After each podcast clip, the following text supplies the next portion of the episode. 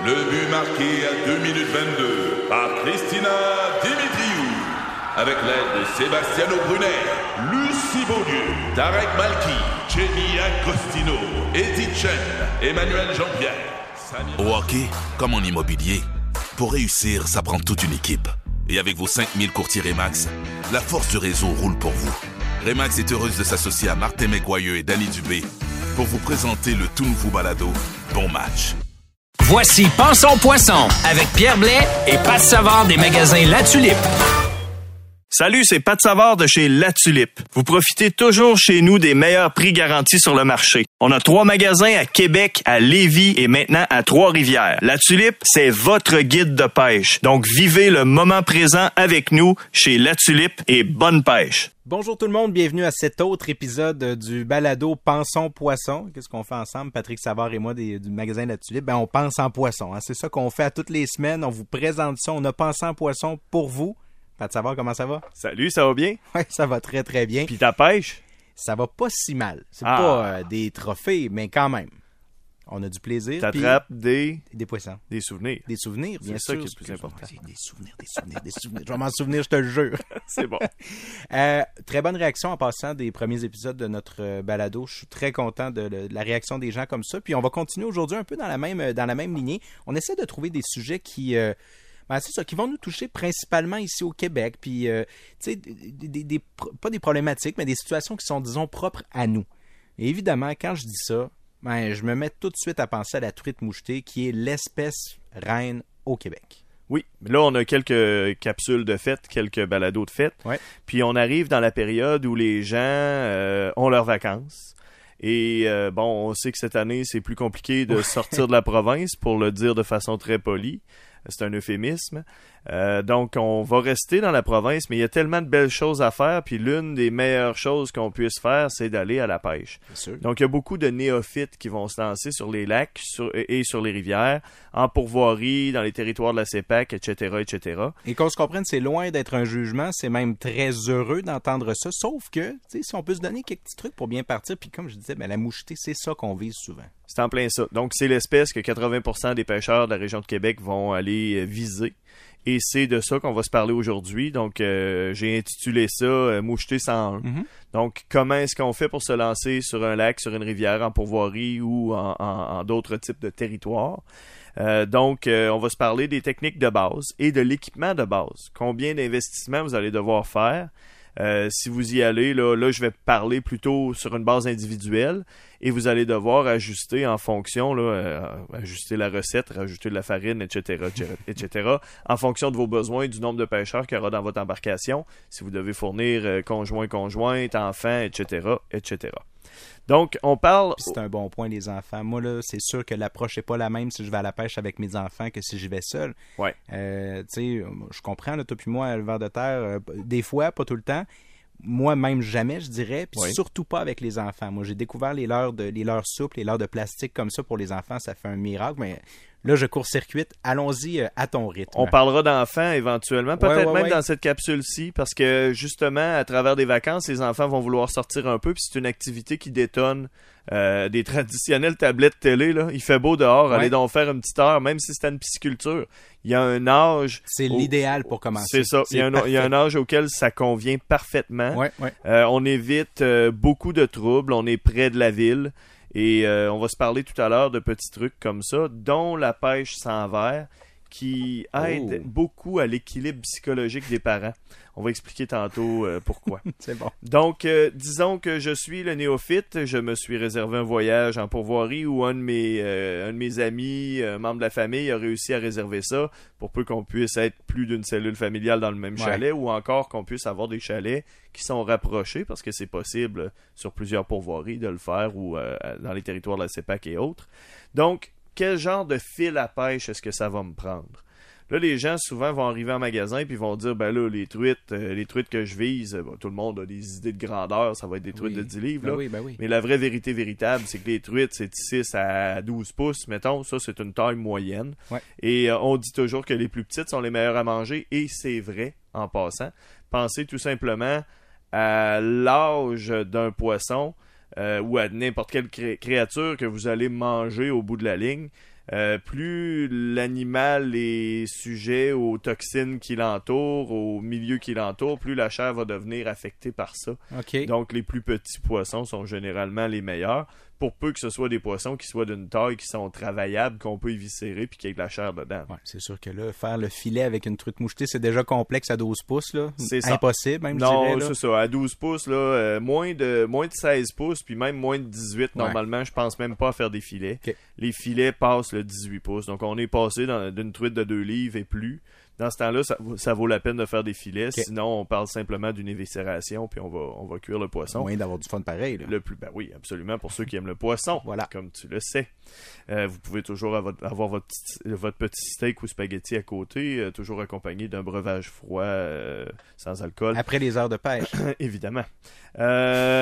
Donc, le fil, les Ouais. gens vont me dire, ben là, la truite que je vais viser va peser moins d'une livre, fait que j'ai pas besoin d'un fil de, plus- de- de plus d'une livre test. Mais non, ça marche pas comme ça. Une livre. Euh, parce que lorsqu'on fait le ferrage, on va mettre une pression particulière sur le nœud.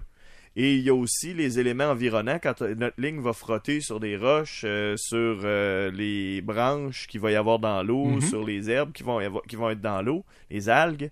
Euh, c'est certain que ça va faire une friction qui va effilocher le fil à la langue, même si on le verra pas à l'œil nu. Pourquoi j'ai l'impression que tu vas me parler de mono dans le cas de, de truite mouchetée, alors? Ben, je suis un très grand maniaque de mono à Ah la ouais, truite hein? mouchetée, sauf lorsque je pêche à la traîne. Mais là, ici, on est avec des néophytes qui vont aller à la pêche pour 2, 3, 4 jours. Je suis pas certain que ce soit euh, prescrit ou approprié que d'aller investir sur une ligne comme une Power Pro, Power Pro Super Slick 8 ou une ligne tressée ou fusionnée qui va coûter au-dessus de 20$ la bobine. Ouais. Là, si vous avez une famille à fournir, vous avez quatre bobines de moulinet à remplir, ça va vous faire près de 100$ juste en fil. Et ce n'est pas nécessaire de le faire si c'est seulement pour le séjour occasionnel pour vous, vous initier. Donc, le monofilament, on va viser entre 4 et 8 livres de résistance. Mhm.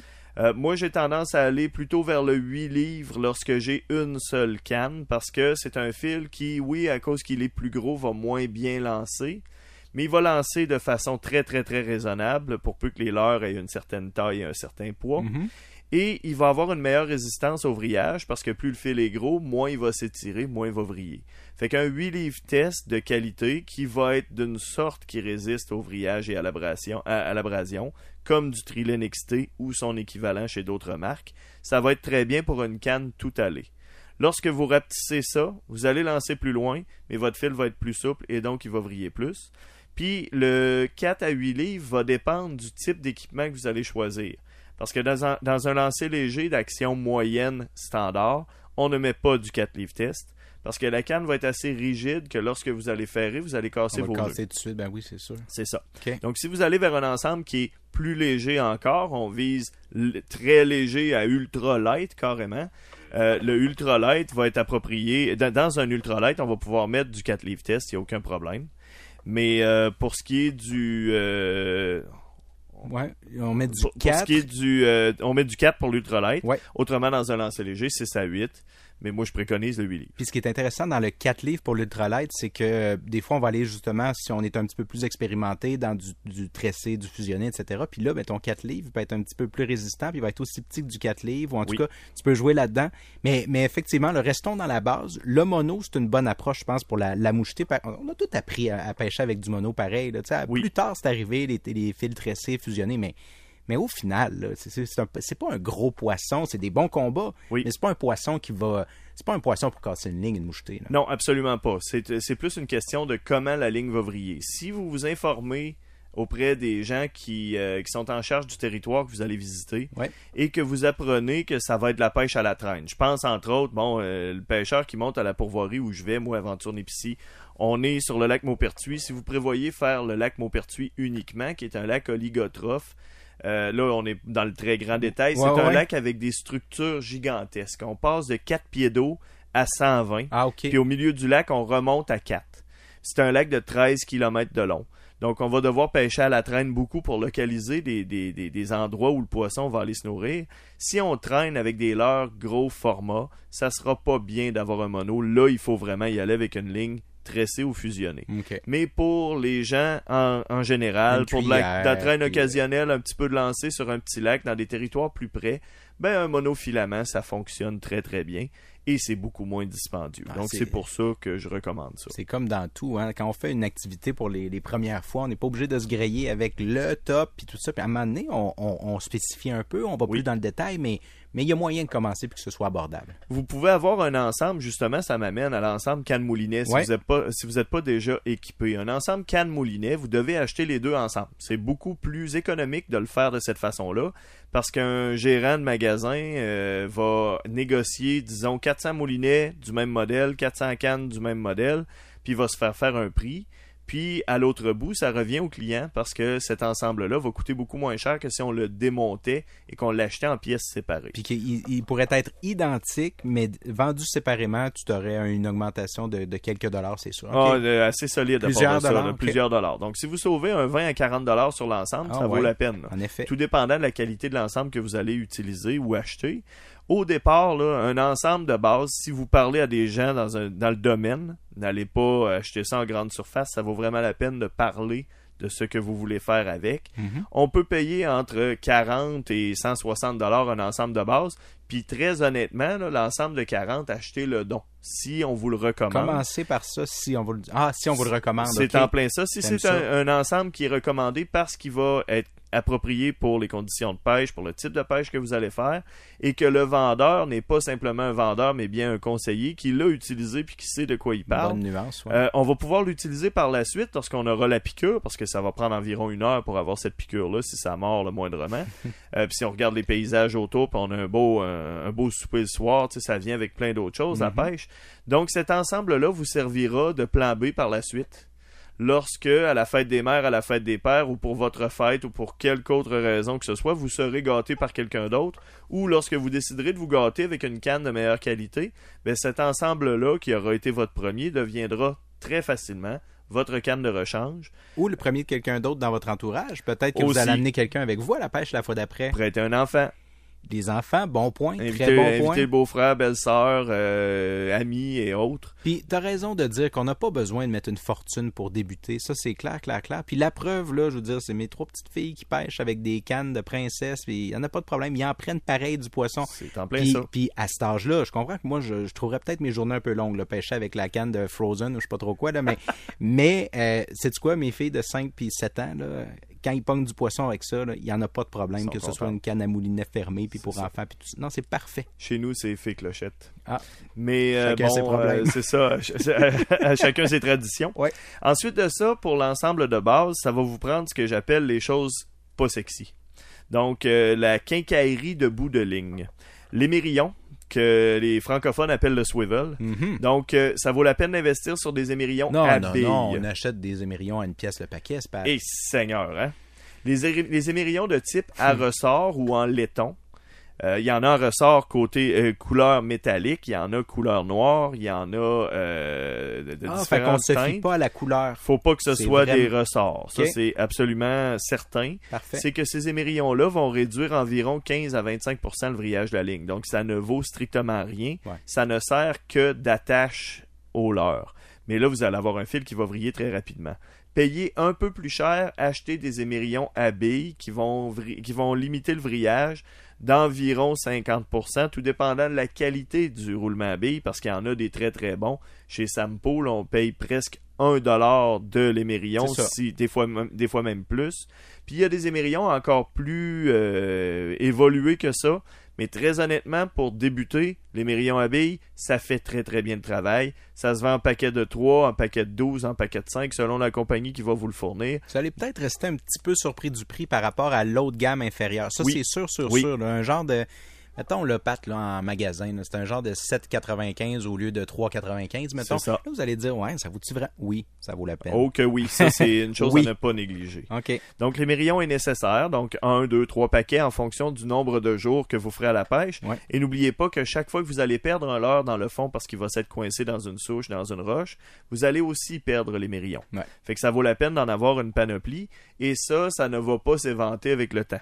Donc, même si vous en achetez un peu trop, si vous prévoyez faire un séjour par année, ils vont vous servir l'an prochain si vous les avez pas tous perdus. Ouais, ouais, ouais. Donc, mieux vaut investir sur un paquet de trop qu'un paquet de moins et se retrouver dans le bois sans avoir l'équipement qu'il faut. Parce qu'on y revient toujours. Hein? Le magasin est un petit peu loin du fond du bois. Dans ce temps-là, les émérions valent beaucoup plus que 7,99$ C'est du là, paquet. c'est là Euh, qu'on devrait aller faire de la revente des C'est- là que nos très bons amis nous offrent des très bons prix. Ensuite de ça, euh, chose euh, très utile et nécessaire, c'est l'hameçon. Donc, on va acheter nos hameçons qu'on va appeler monter parce que la technique pour la pêche à la truite mouchetée, la plus traditionnelle, c'est d'utiliser un attracteur, quelque chose qui brille, une cuillère. Donc, on a une cuillère. La Toronto Wobbler, par Toronto, exemple. Williams Wobbler, les Clear Wobbler, Super Duper, il y en a là, quand vous allez rentrer dans le magasin, c'est pire que chez Toys R Us, là, il y en a partout, partout, partout. Mhm. Puis on ne sait pas lesquels prendre. Donc je vais encore une fois réitérer le fait qu'il est essentiel d'aller dans une boutique spécialisée. Parce que là, vous aurez les leurs qui conviendront à ce que vous allez faire. Est-ce que c'est vraiment un investissement que d'aller au hasard, à tâtons, dans une grande surface où on n'a pas de conseils, euh, en acheter 6 de trop, versus, et qui ça. ne fonctionneront pas? C'est ça l'affaire. Plutôt que d'aller à un endroit où on sait de quoi on parle, on les utilise tous les jours, puis on va vous dire, regardez la bleue qui est là, si vous allez dans le coin de Charlevoix, à cause que l'eau est noire, c'est extrêmement efficace. Donc Mhm. voilà, ça, ça, ça et ça. Vous achetez 5 leurres, vous avez l'équivalent d'une journée de pêche à essayer. pas là. obligé d'en acheter 60. C'est ça l'affaire. C'est que si t'en as quelques-uns qui sont les bons, puis pas obligé de coûter une fortune non plus en passant une cuillère. là. Ça peut être très, très, très abordable si on choisit quelques modèles, puis les, bonnes, les bons modèles, justement. Mon ensemble de base, on va y arriver tout Ah, à ben l'heure, il est composé d'environ 5 leurres de base. Parfait. Puis par la suite, vous augmentez la quantité en fonction du temps que vous allez rester là. Puis je vais vous parler des principes de base, bien qu'on en ait parlé dans les balados au départ.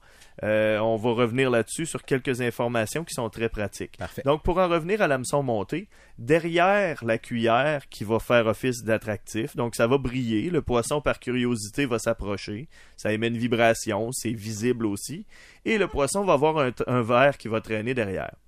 Les verres, ben, pas les verres, les hameçons montés sont déjà des hameçons qui sont sur un bout de fil qu'on va pouvoir attacher après la cuillère. Ah, c'est pratique. Donc ça. ça simplifie la vie plutôt que d'avoir à faire des nœuds, des nœuds, des nœuds sans, sans jamais que ça s'arrête. Euh, des fois dans le vent, dans une chaloupe, c'est pas pratique dans la vague si on n'est pas habitué de faire nos nœuds. Émerion avant et après la cuillère ou pas? Tout dépendant de la taille du leurre et de son action, lorsqu'il tourne énormément, j'aime beaucoup mettre un, un émerillon aux deux bouts. Parce que ça va réduire non seulement le vrillage du fil qui va vers le moulinet, mais aussi le fil de l'hameçon monté. Parce que lorsque ce fil-là commence à vriller, ce qui va vous arriver, c'est que le- ça va pogner tout d'un pain. Puis l'hameçon va devenir, va, va remonter carrément se coller contre la cuillère, puis vous allez voir un moton de fil là. Ça, dans ce temps-là, essayez même pas de le redresser. On un coupe, fil qui est rendu comme ça, on en met un autre, ça coûte presque rien un hameçon monté. Donc il faut en mettre un autre. Pour quelqu'un qui débute, vous allez vous faire recommander l'hameçon président qui est vendu dans des petits cartons qui ressemblent à des paquets d'allumettes. Ouais. Euh, ce, ce- ce- cet hameçon-là est monté sur un fil de 18 pouces de long. Ce qui est relativement long, voire même très long pour quelqu'un qui, quelqu'un qui veut faire du lancer. Du lancer, ouais. Ça, ça va avoir tendance, bon, évidemment, par les lois de la physique, la cuillère est plus lourde que l'hameçon. Donc, lorsque vous faites votre lancer, la cuillère passe devant et souvent, le fil qui est très long derrière va s'emmêler dans votre fil principal. Donc, vous allez perdre du temps à démêler ça. Confidence, honnêtement, je ne pèse jamais au lancer avec une cuillère pour ce genre de truc-là. Mais il y a sûrement moyen de contourner le problème. Il y a moyen de contourner le problème en prenant des hameçons avec des fils courts. La compagnie éthique, mais plusieurs autres compagnies en font. Ouais. Euh, c'est une loupe de fil d'environ euh, 6 pouces de long maximum. Et leur secret à eux, ils ne vous le disent pas parce que c'est pas logique de faire ce qu'ils font. Ils mettent un fil de 10 ou 12 livres test qui va être plus fort que le fil qui est en haut de la cuillère. Ah! Ça, bon, euh, ça, donc, ça amène à un problème qui est du- le fait que lorsque votre hameçon se pogne dans le fond, si vous tirez et que la ligne en haut de la cuillère est, plus plus faible. faible. que le bas, vous allez tout perdre. Mais d'un autre côté, à cause que ce monofilament-là est plus raide, il y a moins tendance à se mêler. Donc, les, hameçons avec les fils courts sont très pratiques. La taille de l'hameçon.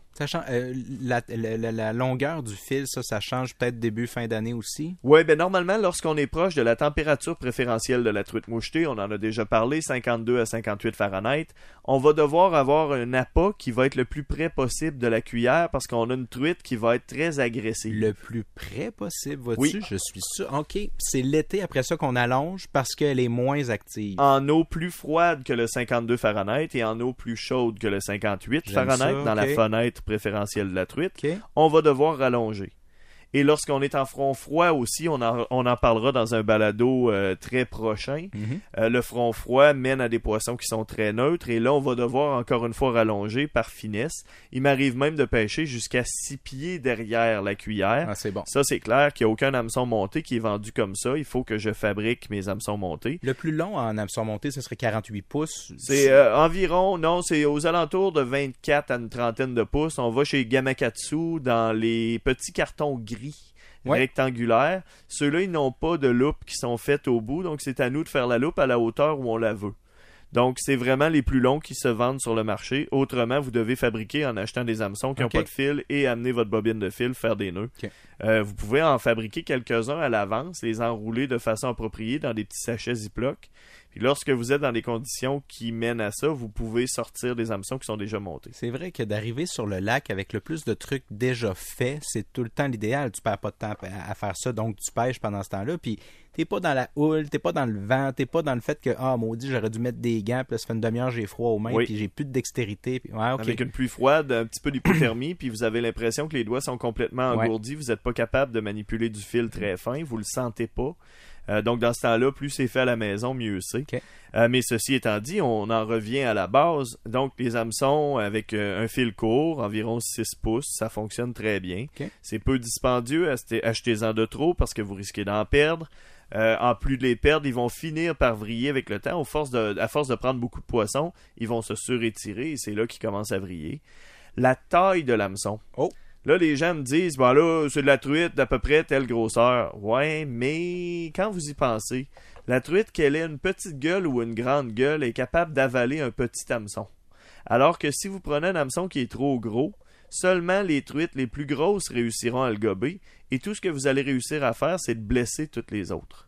Vous Ça, allez c'est un bon point parce qu'elle va, elle va quand même venir voir, elle va venir faire son tour, la mordre, puis vous allez manquer, vous allez Mhm. dire une picosseuse, puis vous allez la piquer des fois bord en bord de la tête, aucune remise à l'eau possible, les yeux arrachés, le- le- non, non, ça fait pas des résultats qui sont très Je beaux. comprends. Donc, euh, l'hameçon de taille maximum que je vais utiliser va être une taille 6. C'est ce que je pensais. Et puis, dans les fils courts, vous allez trouver des hameçons qu'on appelle à hampe longue. L'hameçon, il est fait très long. Ah, le ben dos oui. de l'hameçon est très long Parle-moi de ça, oui. pour mettre beaucoup de verre. Euh, ça permet qu'il reste du verre lorsqu'on a de la truite qui picosse. Ça permet aussi qu'il reste du verre lorsqu'on en a attrapé une. On peut relancer à l'eau, puis encore un bout de verre des fois. Donc, ça évite la manipulation de l'hameçon et des vers de terre trop régulières. Autrement, pas d'avantage ben ben. Autrement, comme c'est raide, le poisson l'avale moins aussi. Donc, euh, il va être piqué moins creux, ce qui veut dire souvent qu'il va se décrocher. Mais c'est quand même l'hameçon de base. Lorsqu'on va vers un hameçon Gamakatsu dans les petits cartons gris dont je parlais tout à l'heure, Ouais. ça c'est mon hameçon préféré parce que je choisis la longueur de fil et c'est un fil de 8 livres test qui va correspondre à la force de mon fil à pêche sur ma canne standard. Donc je vais faire mes nœuds. Je choisis l'hameçon qu'on appelle le bait holder. Donc, au niveau de la longueur du dos, il est semi-long. Il est pas très long comme la hampe longue qu'on a trouvé dans les fils courts, éthiques et autres. Oui, je google pendant que tu m'expliques ça. Oui, et il n'est pas extrêmement court comme les hameçons à œuf qui s'appellent single egg en anglais. Puis il y a aussi deux petits crochets sur le dos de l'hameçon qui permettent au verre de rester en place. Ça agit un peu comme un velcro. Lorsque vous avez inséré le verre, il y a moins tendance à glisser et à débarquer, surtout lorsque vous avez des poissons qui cherchent à picosser. OK. Puis effectivement, c'est une forme assez, assez particulière. Puis c'est ça. L'objectif, c'est que ça se décroche pas trop. C'est ça. Et si vous voulez donc ma recette personnelle, Oui, oui, oui, c'est bon. lorsque j'achète des hameçons, j'achète du Gamakatsu numéro 8 bait holder. Donc là, je suis holder. très, Parfait. très, très précis dans mon choix.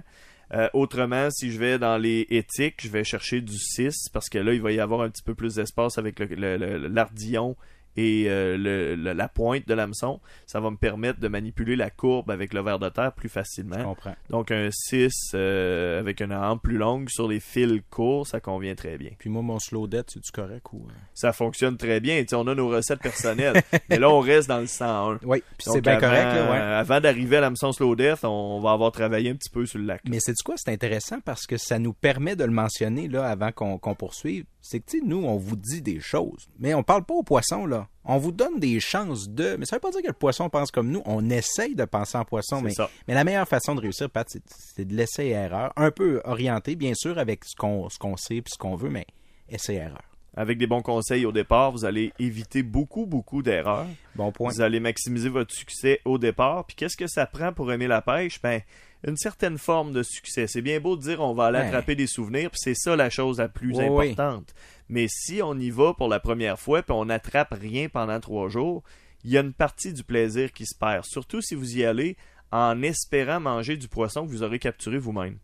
Fait que, tu sais, il faut quand même se permettre un certain succès et c'est là que la boutique spécialisée entre en ligne de compte. OK, j'aime ça. J'ajoute dans le domaine des choses pas sexy ou la, la, la, la quincaillerie de Ouais. bout de ligne un paquet de plomb fendu. Ça, ce paquet-là, là, probablement Ouais. la petite roulette, roulette là, avec le sélecteur, Avec plusieurs grosseurs. plusieurs grosseurs. Ça, vous allez avoir ça pendant 20 ans. Euh, donc, achetez-la tout de suite la première année. Père. C'est en plein ça, Ouais. euh, le vieux plastique qui ne finit pas par s'éventer. Ben Pourtant, non. vous regardez tout ce qui est sac et ils vont, ils vont s'éventer. Euh, c'est pas les mêmes époques, hein? non, pas vraiment. On n'a pas le même but. Dans le temps, c'était fait pour durer. Euh, le paquet de plomb fendu va vous permettre de prendre des leurres qui sont plus légers parce que vous ne possédez pas 75 leurres au départ. Donc, vous allez prendre, vous allez acheter vos premiers leurres plus légers et les faire caler au besoin en rajoutant des plombs. Ouais. Avec la règle suivante, deux pieds devant le leurre. Vous mettez toujours vos plombs deux pieds devant le leurre Pourquoi? pour éviter qu'ils nuisent à l'action du leurre. Donc, deux pieds minimum? Deux pieds, ouais, on peut pas mettre maximum parce que euh, en fait, moi je mettrais plutôt maximum. On peut pas dire minimum parce que si vous mettez vos plombs six pieds en avant du leurre, lorsque vous allez récupérer votre ligne avec un poisson au bout, Tu vas avoir au les six- plombs euh, Ben vont oui. bloquer dans l'œillet là. Et là, vous allez avoir votre truite à 10 pieds du bateau qui va vous faire des babayes avec un très beau sourire. Puis évidemment, celle qui va vous faire ça, Ouais, ouais, ouais. ça va être la truite de deux livres. Bien sûr. Donc, vous voulez éviter ça à tout prix. Donc, deux pieds devant le leurre, ça demeure manipulable. On est capable de le lancer quand même. Ça permet un- au leurre de bouger. Oui, absolument. Ça évite vraiment les, les- les frictions indues dans l'eau qui vont euh, briser l'action du leurre et diminuer votre succès. Ouais. Maintenant, on passe au leurre. Combien de leurres est-ce que ça vous prend pour commencer à pêcher? Moi, je dis toujours 5, c'est un bel ensemble de départ. Tout dépendant du temps, vous augmenterez la quantité. Et on part du même principe que j'ai expliqué dans un balado précédent. Mieux vaut acheter trop léger et faire caler avec du plomb que d'acheter des leurres trop lourds qui seront pas capables, qui seront pas, euh, euh, qui, qui vont devenir impossibles à faire flotter Ouais. ou à faire remonter dans la colonne. Sinon, il faut que tu augmentes la vitesse du bateau si tu es, par exemple, en, en train, mais ça, change complètement. Ça marche pas. Ah ça non, marche ça fonctionne pas. Surtout si vous connaissez pas le lac sur lequel vous allez vous lancer. Disons que vous vous trouvez sur un lac qui est une forêt submergée, puis que la vraie colonne d'eau accessible avec un leurre, c'est environ 6 pieds. Si vous achetez des Toronto Wobbler C'est fini. 3 pouces, le premier lancer que vous faites, vous perdez la première. En dedans de 5 lancers, vous n'avez plus rien pour pêcher. Bon point. Donc, euh, mieux vaut pêcher plus léger et plomber au besoin. Donc, c'était à ça que servait mon petit sélecteur de plomb. Puis même au lancer, il n'y a rien qui empêche de laisser caler, au pire. Là, Absolument, tu- absolument. Il y a toujours moyen de ralentir la technique. Il y a toujours moyen d'arrêter le moteur. C'est facile d'aller plus bas, mais bien difficile d'aller plus haut. Extrêmement difficile. Vous pouvez pas mettre un flotteur en haut de ça, une cuillère. Là. Ça marche pas. Là. Ça, ça fait un arbre de Noël. Ça fait plus un ensemble pour pêcher. là. Ouais, OK. Donc, euh, voici ma liste des meilleurs leurres. Oh. Avec quoi je commence? J'aime ça. Je vais nommer la Toronto Wobbler en dernier. OK?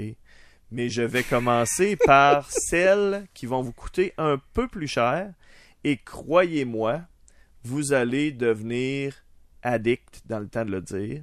Williams Wobbler. OK? Williams Wobbler. Et c'est pas parce que ça s'appelle Wobbler que c'est un équivalent d'une autre marque. Williams, il est euh, breveté à cause de la street stabilisation qu'il y a dessus. Donc, La Williams ligne du Wobbler.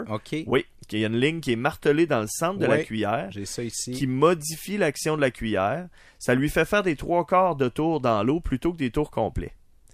Et Ah. ça augmente son action versus un leurre qui n'a pas la forme de la Williams Wobbler. Ça, c'est un leurre très classique. Mais si vous n'avez pas ça dans votre coffre, j'irais jusqu'à dire que vous n'avez pas de coffre. Wow. OK. Hey, mais moi, j'en ai quelques-uns, mais j'avoue, j'ai pas beaucoup pêché avec ça dans ma vie. Williams Wobbler, deux couleurs. là. OK, on est Williams Wobbler numéro 40 ou numéro 50. Ça correspond à la grosseur. Là, ne me demandez pas la longueur ou le poids. Ça se calcule en chiffres chez Williams. Il existe la Williams 10, la Pee-Wee Wobbler, qui est minuscule. Ouais, ouais, ouais. Ça monte jusqu'à Williams Wobbler 70, qui est quasiment le bumper de mon VUS.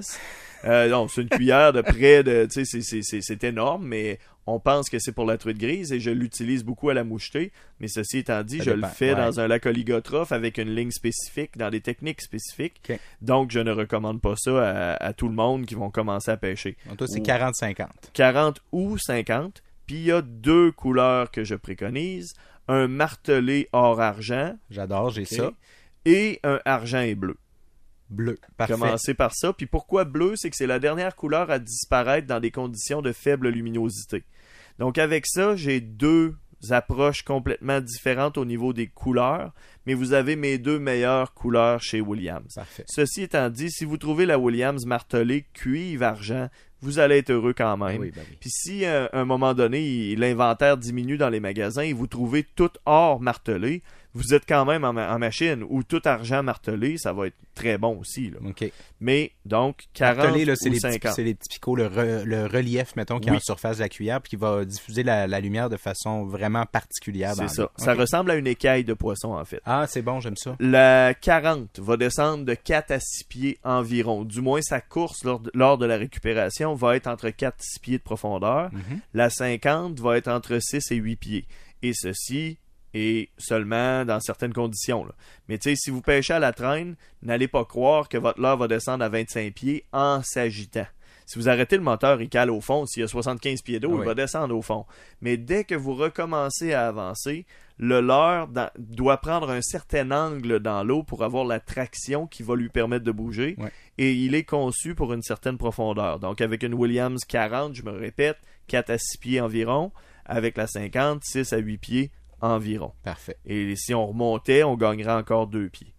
Donc, vraiment, 40 ou 50, j'achète ces deux couleurs-là dans les tailles que vous voulez. Donc ici, j'ai un minimum de deux leurres de déjà acheté, peut-être 3-4. Ensuite, une Lake Clear Wobbler numéro Arrête 3. de décrire mes sorties dans les magasins de chasse et pêche, s'il Ouais, te plaît. ouais, non, c'est ça. Mais là, euh, toi et moi, dans un magasin, c'est vraiment pas une question de trois là. On a toute la même maladie après quelques années, maudite affaire. C'est trois voyages de l'heure vers l'auto. Donc, euh, la Lake Clear numéro 3, qui est une cuillère qui va plus servir en eau peu profonde parce qu'elle est très légère, très mince. On dirait une feuille d'aluminium avec un plastique dessus.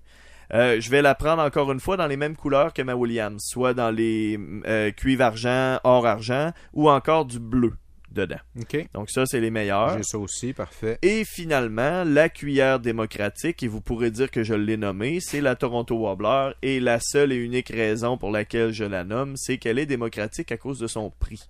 Donc, si vous avez un endroit que vous allez vous prendre au fond sans bon sens, ben, une Toronto à une pièce et quelques, ça fait moins mal au cœur qu'une Williams à 5-6 dollars. Oh, ouais. Donc, euh, pour les départs, pour les enfants, lorsqu'ils ont tendance à, pas vraiment faire attention à récupérer leur, ligne, puis ça va se prendre au fond, ben Toronto, ça fait office d'attractif quand même parce que ça brille, mais ça a vraiment pas l'action d'une Williams.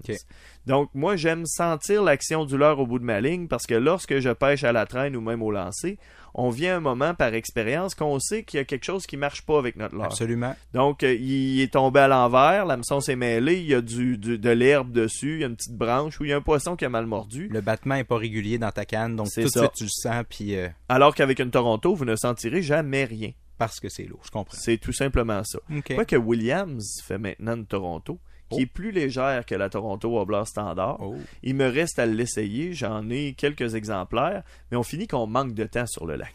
Pour essayer nos leurres, surtout. Donc là, on a parlé de tout ce qui est euh, montage avec verre. Ouais. Euh, cherchez des structures lorsque vous arriverez sur le lac.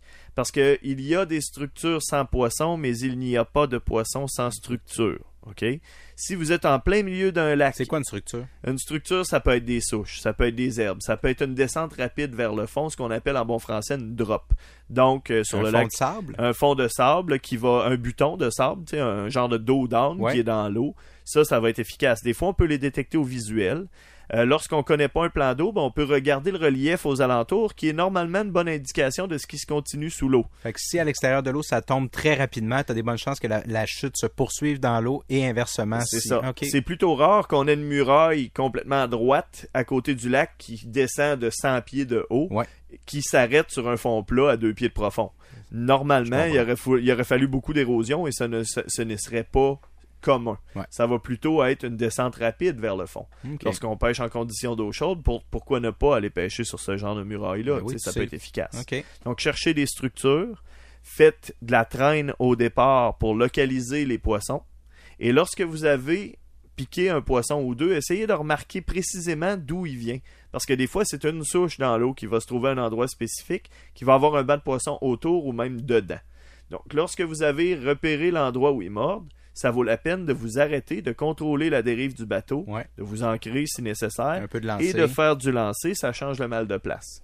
Donc, on va faire une combinaison, un petit peu de traîne, un petit peu de lancer, un petit peu de traîne, un petit peu de lancer. Ça vous permet de visiter plusieurs endroits, de couvrir plus d'eau et porter aussi attention au type de structure qui est productive. Parce que si vous vous rendez compte, par exemple, que sur ce lac-là, dans les conditions actuelles, vous avez du succès sur des bancs de roche, ben, il est fort probable que le banc de roche à l'est va être aussi efficace que le banc de roche à l'ouest.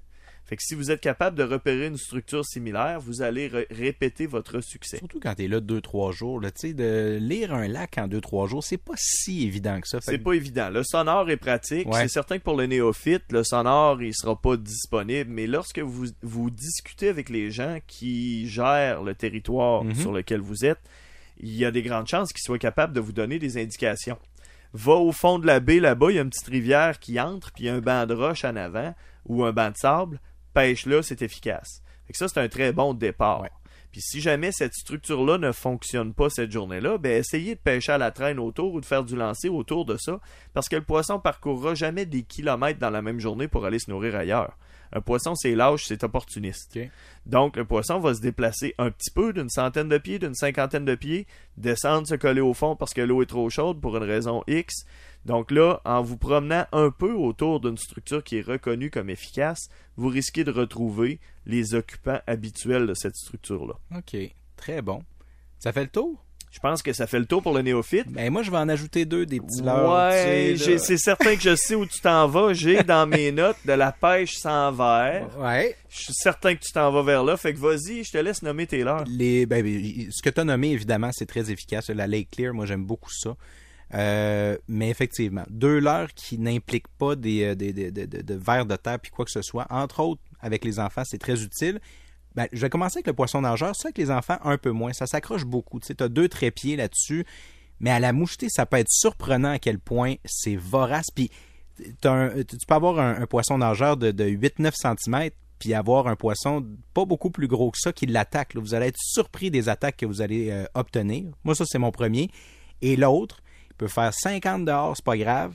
Atomic Teaser, s'il y a des poissons dans le lac, puis tu veux que ça marche, je dis Atomic Teaser, c'est un tube sur un- une tête de jig, peu importe, là. Mais ça, là, si ça, ça fonctionne pas, ça se peut que la journée soit un peu plus complexe. Puis avec des enfants, encore une fois, c'est pas une balado pour les enfants, mais je sais qu'il y a plusieurs gens qui l'écoutent qui doivent en avoir.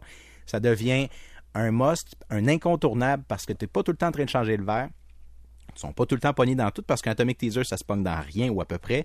C'est l'idéal. Mon père aurait eu ça lorsqu'on était jeunes, mon frère et moi, qui l'aurait certainement moins sacré après le, les vers de terre puis les lignes entre Et il y aurait eu plus de temps de pêcher. Ben, c'est ça. Bon, ok, c'est correct. Là, tu viens de me relancer.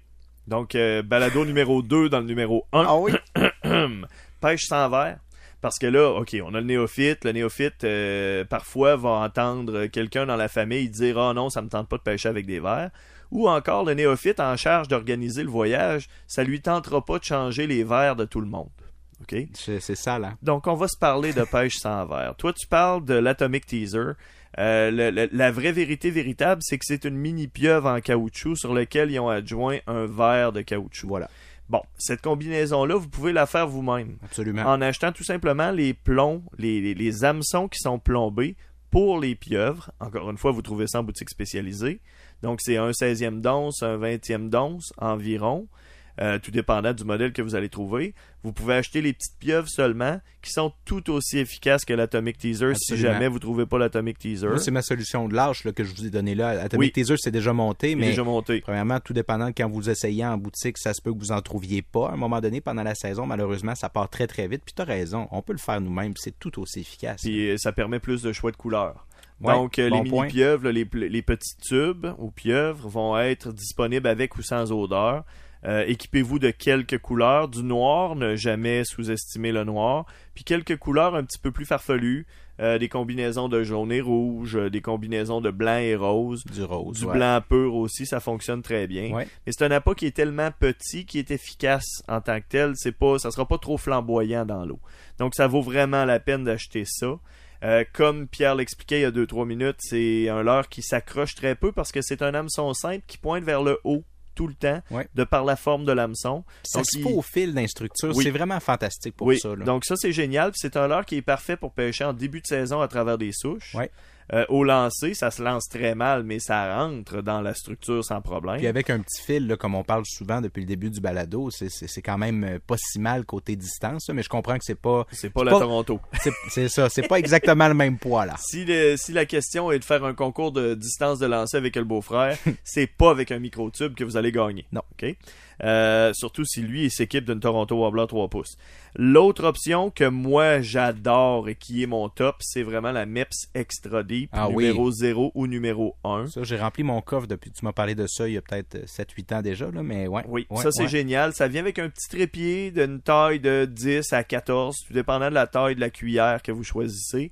Euh, le secret avec ce leurre-là, c'est d'attacher le fil directement dans l'œillet. Ouais. Et vous le lancez, vous devez baisser le bout de la canne lorsque vous récupérez, pour pas que l'angle du leurre soit trop à la verticale. On veut qu'il soit le plus couché possible.